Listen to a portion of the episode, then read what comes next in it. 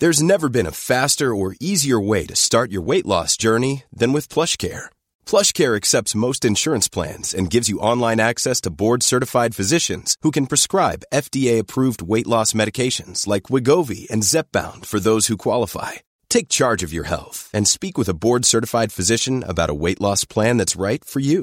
Get started today at plushcare.com slash weight loss. That's plushcare.com slash weight loss. plushcare.com slash weight loss. Vous hésitez toujours entre les différentes formes de contenu que vous pouvez créer. Bonjour, bonjour, bonjour, bonjour, c'est Bertrand, votre coach web. Bienvenue dans ce nouvel épisode du podcast, épisode 523. J'espère que vous avez la forme, la patate, de l'énergie, que tout va bien pour vous, que vous avez des projets, de l'envie pour créer vos projets. Et vous savez que je suis là pour vous aider, pour vous donner des pistes, pour vous aider à trouver non pas seulement des idées, mais aussi des manières de les exprimer, des manières de les partager, des manières de trouver votre audience, de développer votre audience, de développer la connexion que vous avez avec votre audience, parce que c'est de ça que dont nous allons parler aujourd'hui comment finalement les différents contenus que nous produisons euh, modifient la connexion, amplifient la connexion que nous créons avec notre audience. Et vous savez que ça, c'est le nerf de la guerre. Vous savez que euh, vraiment, quand je mets sur le site hein, que mon but, c'est de vous aider à créer des super fans, des super fans de votre contenu. J'ai d'ailleurs euh, modifié la baseline du site. Hein. Vraiment, je l'ai modifié. Je suis en train de travailler dessus, mais l'idée, en fait, vraiment, c'est que vous avez une passion. Vous allez arriver à partager cette passion et trouver vraiment des gens qui vont adorer ce que vous faites, qui vont vraiment se sentir impactés, concernés par ce que vous faites, qui vont euh, vraiment vous allez leur permettre de faire quelque chose qu'ils ne savaient pas faire, qu'ils ne euh, voulaient pas faire parfois, ou qu'ils étaient réticents, ou alors ils ne savaient pas comment le faire, ils cherchaient des astuces pour le faire, ou alors ils se disaient que c'était impossible pour eux de le faire, et vous les avez motivés à le faire, vous leur avez montré que c'était possible, vous leur montrez un chemin, vous les aidez à le faire, vraiment c'est là qu'on parle de connexion, d'impact, etc. Et quand vous arrivez à faire ça, tout simplement, bah, vous montez vraiment, vous arrivez à monter dans la gamme, et c'est plus euh, des gens qui vous suivent, c'est pas du trafic, c'est pas de l'audience, on parle pas de trafic, d'audience froide, d'audience chaude, on parle même pas de clients, c'est là où on parle de la notion de super fan. Et cette notion de super fan, elle vient vraiment d'une notion qui est importante, qui est la connexion, qui est vraiment l'idée, c'est la connexion que vous créez entre vous et ceux qui vont consommer vos contenus. Et quand je dis consommer vos contenus, eh ben je parle des différents types de contenus. C'est ce qui m'amène à vous parler aujourd'hui de la pyramide euh, des contenus. Hein, de, euh, faut imaginer qu'en fait on a plusieurs grands types de contenus. Aujourd'hui, on va en parler de trois principaux qui sont le texte, l'audio et la vidéo. Et en fait, c'est comme une pyramide. C'est euh, vraiment une pyramide. Donc vous avez à la base la, base de la base, c'est le texte. Au-dessus, vous allez mettre l'audio, et encore au-dessus, à la pointe, à la pointe là-haut, vous allez placer la vidéo. Avant d'analyser cette pyramide, il faut faire un constat qui est simple. Plus vous montez vers le sommet de la pyramide, et plus ça devient difficile, notamment difficile techniquement, de gérer les différents éléments. Et c'est ce que nous allons voir dans cette pyramide. C'est pour ça qu'on va analyser les différentes étapes de la pyramide, pour que vous compreniez un petit peu pourquoi c'est important de l'analyser de cette manière-là. Bon, maintenant que vous avez cette pyramide là sous les yeux, là comme ça, elle est devant vous, vous la regardez, nous allons un petit peu l'analyser. Hein. On va regarder un petit peu les différents étages. Je l'ai souvent dit, le texte est vraiment la base de tout. C'est vraiment la base, le domaine, le point essentiel, tout simplement parce que c'est ce qui se voyage le plus facilement. C'est la base Internet. Au départ, on a commencé qu'avec du texte. On n'était pas capable de faire voyager le reste. On n'avait pas les connexions pour le faire. Les outils que nous avons, dont nous disposons, sont textuels. Euh, Google est avant tout textuel Hein, même si bien entendu il a dans sa famille YouTube, même si bien entendu il veut euh, référencer les podcasts, il reste un outil qui est avant tout qui travaille sur le texte, hein, parce que c'est aussi ce qui est plus facile pour lui pour le reconnaître.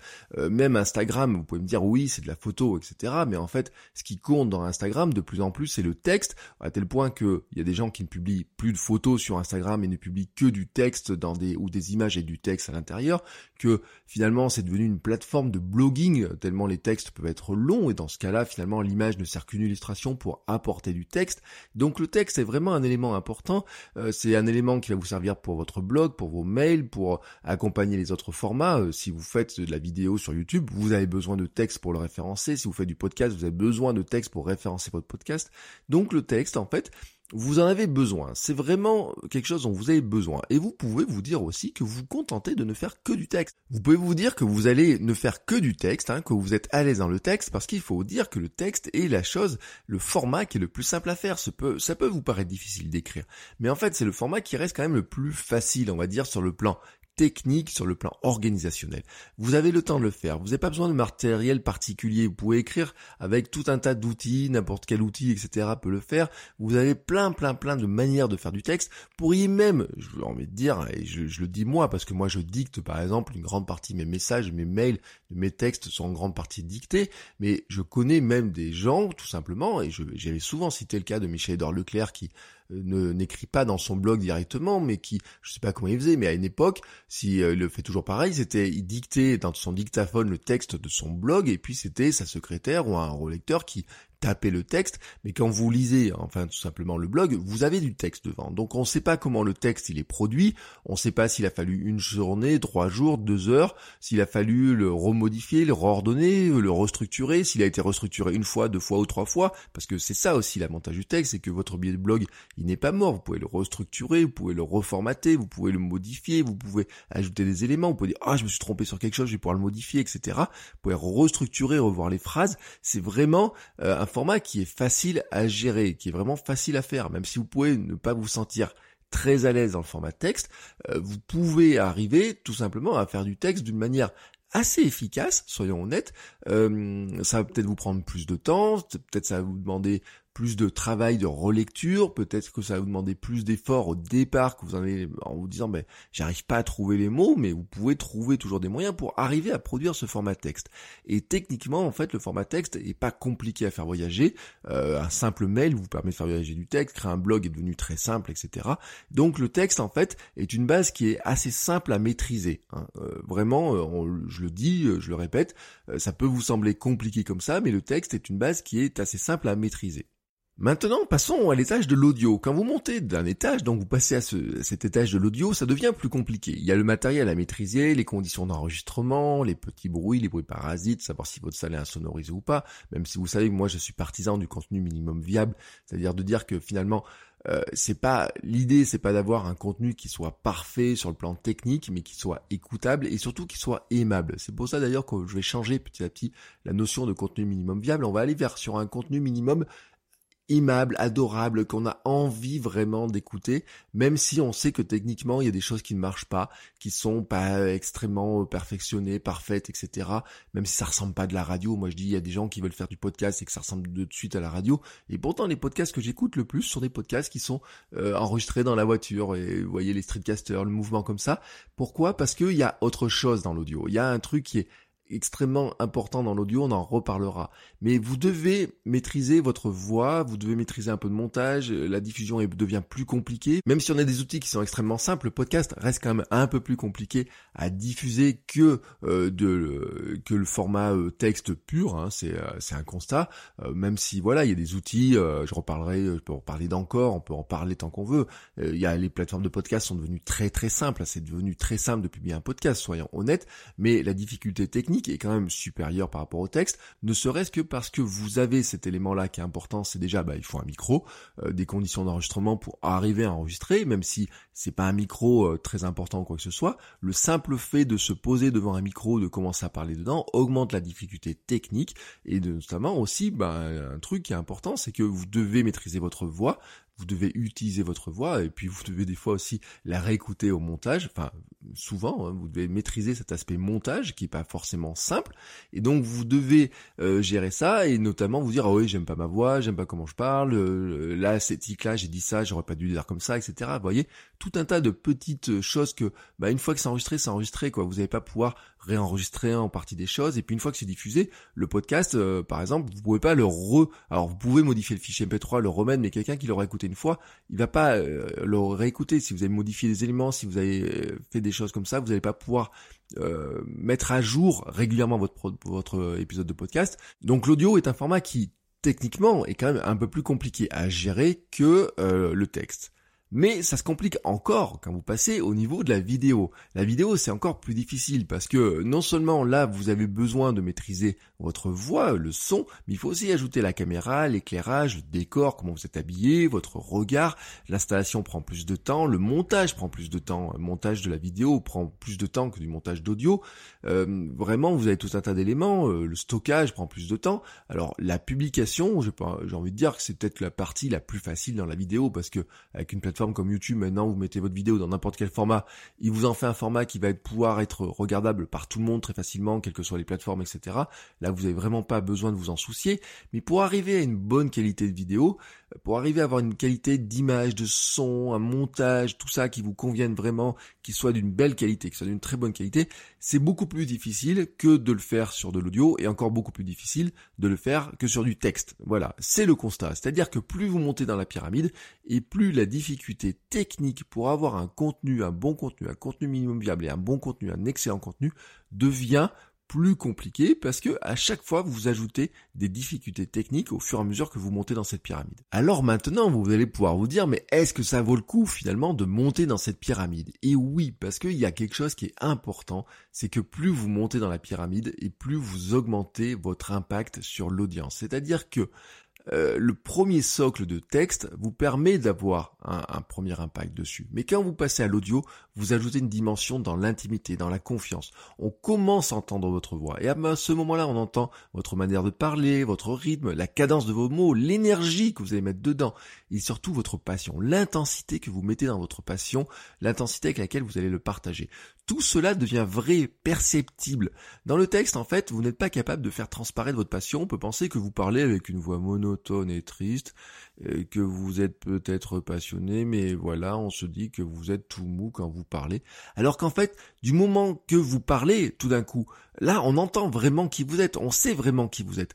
Vous pouvez transmettre votre passion beaucoup plus facilement, parce que même s'il existe de nombreuses techniques d'écriture, il y a une chose qui reste vraie. C'est que euh, quelqu'un qui lit votre texte, la voix qu'il entend, en fait, est la sienne. C'est la sienne qui lit votre texte. Et ils le font avec leur propre interprétation de qui vous êtes leur propre état d'esprit à ce moment-là. En fait, s'ils se sentent tout mou, eux, ils vont vous lire vos textes en étant tout mou, tout simplement. Alors que quand vous passez à l'audio, vous pouvez faire ressentir votre énergie, votre force, votre passion. Vous êtes capable de transmettre ça beaucoup plus intensément pouvez mettre vraiment beaucoup d'intensité à l'intérieur, vous pouvez vivre votre contenu, vous pouvez vraiment avoir plus d'impact, vous augmentez vos chances qu'ils se connectent à vous, que votre audience se connecte à vous, tout simplement parce que vous êtes capable de leur transmettre quelque chose qui est beaucoup plus fort. J'ai même envie de dire que vous pouvez être capable de changer leur état d'esprit dans l'instant où ils sont, tout simplement parce que la motivation, par exemple, se passe beaucoup mieux par ce format-là. Le sourire, le rire se passe beaucoup mieux par ce format-là euh, que déjà dans le texte, hein, parce que même si vous mettez des formules pour faire un peu d'humour, euh, ça n'a rien à voir avec ce que vous êtes capable de faire en audio ou en audio vous êtes capable de faire beaucoup plus. Et maintenant, c'est encore plus fort quand vous passez la vidéo, c'est vraiment encore plus fort quand votre audience voit votre visage, votre sourire, vos yeux, votre regard directement. Voyez, vous êtes en tête à tête. Imaginez, là, moi, devant mes yeux, j'ai un écran qui fait 23 pouces. Si je mettais votre tête en plein écran, on serait l'un face à l'autre. Voyez, votre tête aurait la même taille que ma tête à moi. Donc, on serait comme ça en connexion directe. Euh, votre regard, là, si vous voyais votre vidéo, là, comme ça, devant moi, je verrais directement vos yeux. C'est d'ailleurs pour ça qu'il est extrêmement important de faire attention au regard, comment on le pose sur la caméra. Pour ça que je déteste aussi, par exemple, les téléprompteurs. C'est pour ça que je vous dis attention quand vous filmez avec un smartphone euh, ne vous filmez pas avec la caméra frontale parce que souvent vous regardez euh, vous regardez vous dans l'écran et vous regardez pas la caméra et c'est extrêmement important de regarder avant tout la caméra. L'autre jour, j'ai encore vu une vidéo, euh, une publicité, quelqu'un qui a dépensé de l'argent en une publicité où il fait toute sa vidéo. Pourtant, c'est quelqu'un qui est assez connu. Il fait toute sa vidéo en regardant, se regardant dans l'écran plutôt qu'en regardant directement l'objectif. Donc, vraiment, dans la vidéo, c'est important vraiment d'être en connexion, de regarder directement les personnes dans les yeux, d'être vraiment, de faire passer ce qui est encore plus fort, c'est-à-dire euh, vous augmentez la connexion. Vous êtes capable d'augmenter euh, le ressenti, vous êtes capable d'augmenter beaucoup de choses, tout simplement parce que les gens vous voient, ils vous, ils vous voient votre sourire, ils voient si c'est un vrai sourire, si c'est un sourire qui est, j'ai envie de dire, un petit peu forcé, si vous vous sentez stressé ou si vous vous sentez passionné, si ils voient si vous bougez, si vous bougez les bras, si vous êtes en mouvement. Quand vous apparaissez ainsi dans une vidéo, vous êtes capable d'augmenter le degré d'intensité, le degré de connexion, tout simplement, que vous êtes capable de créer, parce que votre audience a le sentiment de vous connaître. Elle vous voit là devant elle. Vous avez l'impression qu'elle vous parle les yeux dans les yeux. Et en fait, vous avez le maximum d'impact. Et on le voit très bien avec les youtubeurs. Les fans des youtubeurs ont l'impression que c'est un ami qui leur parle. Euh, c'est des statistiques. J'en ai parlé il y a très longtemps maintenant dans un épisode il y a très longtemps.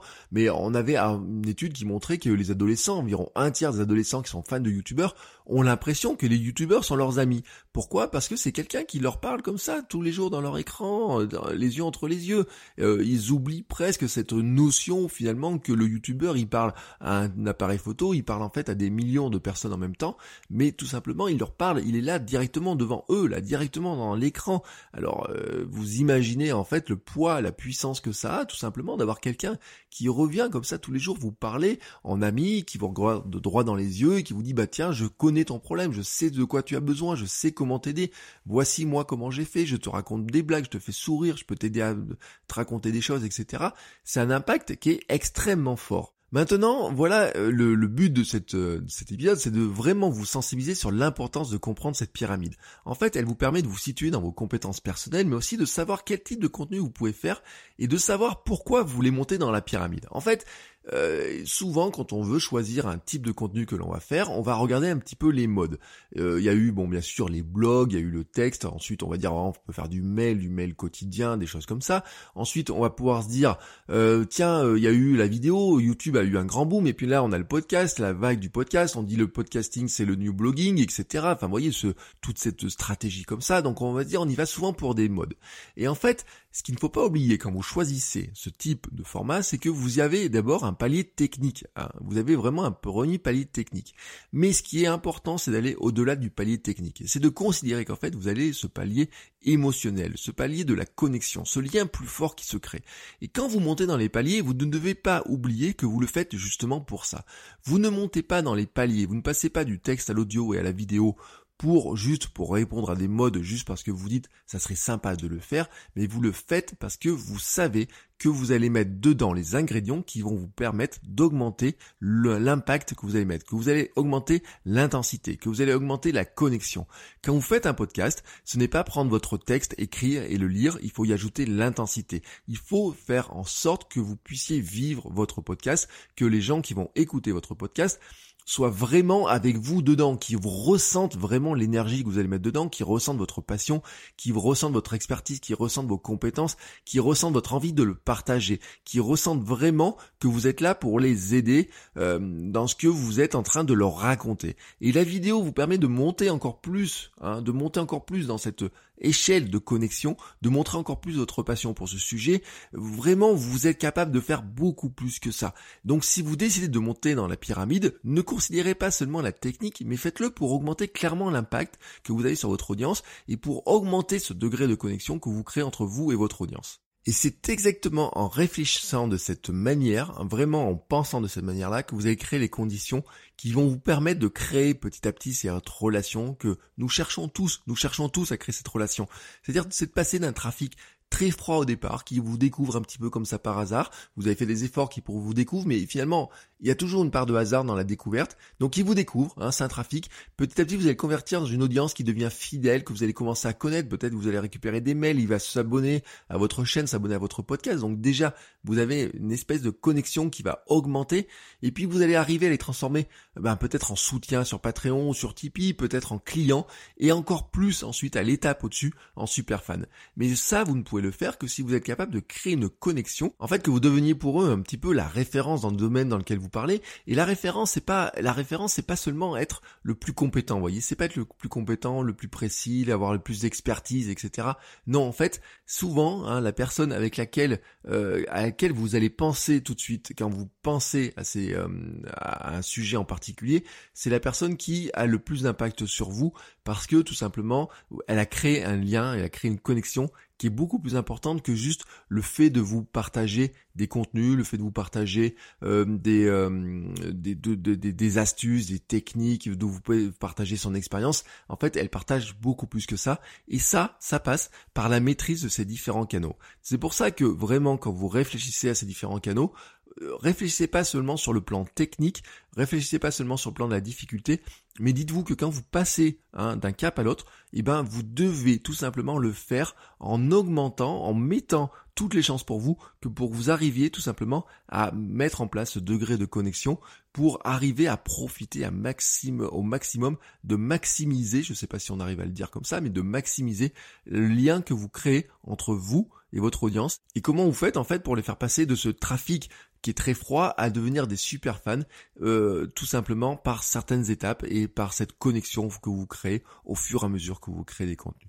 Voilà, c'était mon conseil de la semaine, mon épisode de la semaine. Si vous voulez plus hein, de contenu, je vous invite bien entendu à vous abonner au podcast si c'est pas euh, déjà fait. Et puis vous pouvez venir aussi, je vous mets dans les liens dans la, euh, dans la note de l'épisode. Je vous rappelle, vous faites votrecoachweb.com slash 523 pour avoir tous les notes de l'épisode, mais sinon, dans la description de cet épisode, dans votre player de podcast, vous avez aussi le lien vers mes emails euh, secret hein, dans lequel je donne des conseils complémentaires. Euh, j'ai augmenté sur le mois de juin ma, dose de d'email. Hein. Je suis passé sur une expérimentation de mail quotidien. Je vous ferai un bilan dans quelques jours, parce qu'on est bientôt à la fin du mois de juin, donc je pourrais faire un bilan de mes 30 jours de mail quotidien, de vous dire ce que j'en ressors, comment j'en ressors moi, euh, quels sont les constats, mais aussi quelles sont les stratégies que j'ai mises en place tout simplement pour éviter de saouler les gens en envoyant tous les jours, tous les jours des mails. Euh, oui, moi j'envoie tous les jours des mails, mais ça veut pas dire que tous les jours les gens les reçoivent parce que j'ai mis en place des stratégies. Donc je raconterai tout ça euh, dans les mails, je ferai un bilan de ces mails. Donc si vous êtes intéressé, vous faites votre web.com slash email ou alors vous avez un lien dans la description de cet épisode pour avoir tout simplement le détail et aller encore plus loin par rapport à ce que je vous dis dans ces épisodes de podcast. Alors je vous dis à tout de suite dans les mails et on se retrouve la semaine prochaine pour un nouvel épisode. Ciao ciao les créateurs